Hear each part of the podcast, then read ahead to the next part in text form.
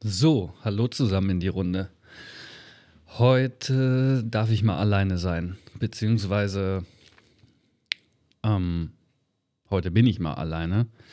Ähm, ich hatte das allerdings mit dem Bernd auch abgesprochen, mh, mm, weil ich ein kurzes Anliegen habe. Wahrscheinlich ist es dem einen oder anderen oder anderen schon aufgefallen, dass ich hin und wieder mh, mm, Sprachprobleme beziehungsweise Sprachaussetzer oder Stotterer drin habe. Mhm. Mir selber fällt das natürlich auf, ähm, gerade auch, weil ich die Podcasts ähm, schneide, äh, mir selber nochmal anhöre, auf Tonqualität überprüfe, mit dem Equalizer arbeite und so und dann höre ich mich natürlich selber. Jeder, der sich selber schon mal gehört hat, weiß, dass das auch erstmal ein bisschen befremdlich ist, wenn man sich selber reden hört. Mhm. Nur mir fällt dann natürlich auch auf, dass ich ähm, hin und wieder, mal weniger, mal mehr, ähm, auch Stotter.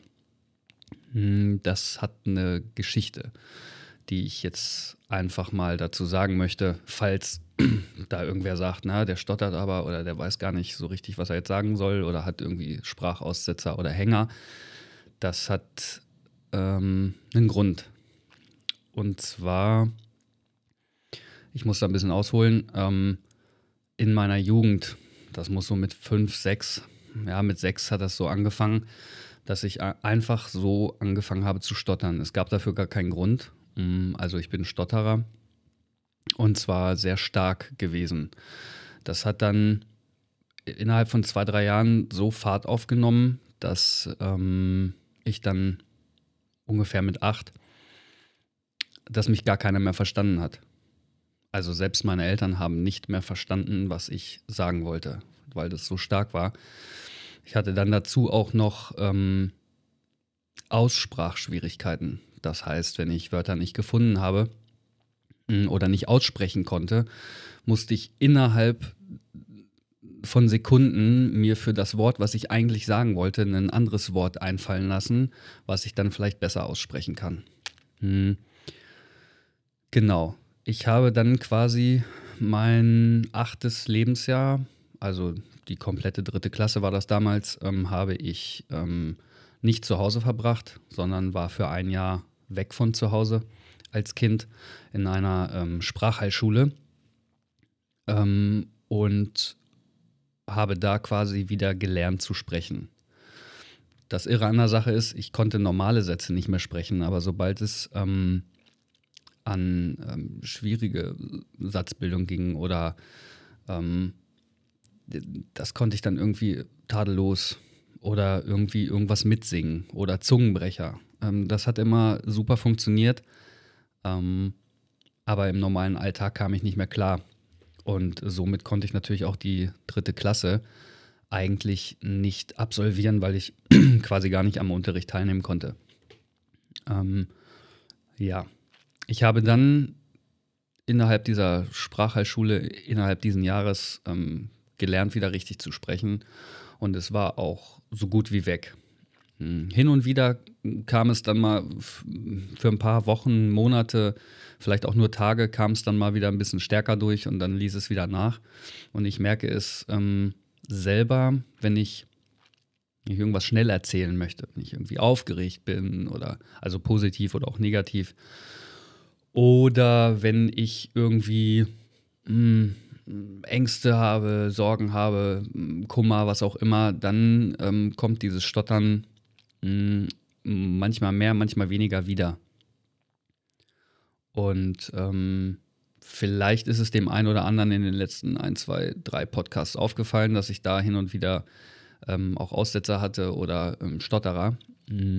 Das ist, wenn mich irgendwas, wenn mich irgendwas im ja, ich sag mal, emotional irgendwie aufwühlt. Das kann positiv sein, das kann negativ sein. Ähm, das ist erstmal egal.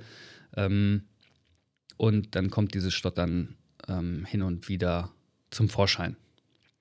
Mir war das einfach nur wichtig, weil die viele oder die meisten Zuhörer mich gar nicht persönlich kennen, sondern mich nur über meine Stimme wahrnehmen. Und ähm, wenn man nur auf die Stimme fokussiert ist, dann fällt das wahrscheinlich noch mehr auf. Wem es nicht aufgefallen ist, ist ähm, alles cool. ähm, ich ähm, bemühe mich auch in solchen Momenten dann ähm, vernünftig zu reden, beziehungsweise ähm, ähm, versuche das ein bisschen zu unterbinden, so ein bisschen auf meine Atmung zu achten. Es kann aber hin und wieder schon auch passieren, dass mir das rausrutscht. Ähm, genau. Und das soll jetzt in dem Falle auch, das soll keine Entschuldigung sein oder so. Ähm, ähm, oder dass ich mich dafür irgendwie rechtfertigen müsste. Mm, ich kann damit super umgehen. Ähm, ich werde jetzt 42 Jahre alt, also ich habe gelernt, damit umzugehen und ähm, das ist auch nicht mehr so stark wie früher. Ähm, also ganz früher ein einfaches Hallo oder Guten Morgen, wie geht's dir, konnte ich schon nicht mehr sprechen. Also es ging einfach nicht. Ich habe dafür manchmal 30, 40 Sekunden gebraucht. Ähm, und ihr wisst, wie sich Stottern anhört. Ich brauche euch das jetzt nicht vormachen.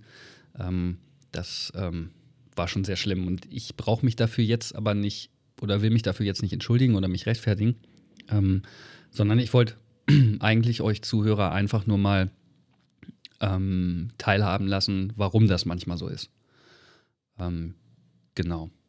Also, wenn ich in Zukunft nochmal irgendwie einen Satzhänger habe, einen Worthänger oder ähm, vermeintlich ähm, deutlich stotter oder so, dann ähm, kennt ihr den Grund und ähm, könnt das besser einordnen, ähm, warum das so ist.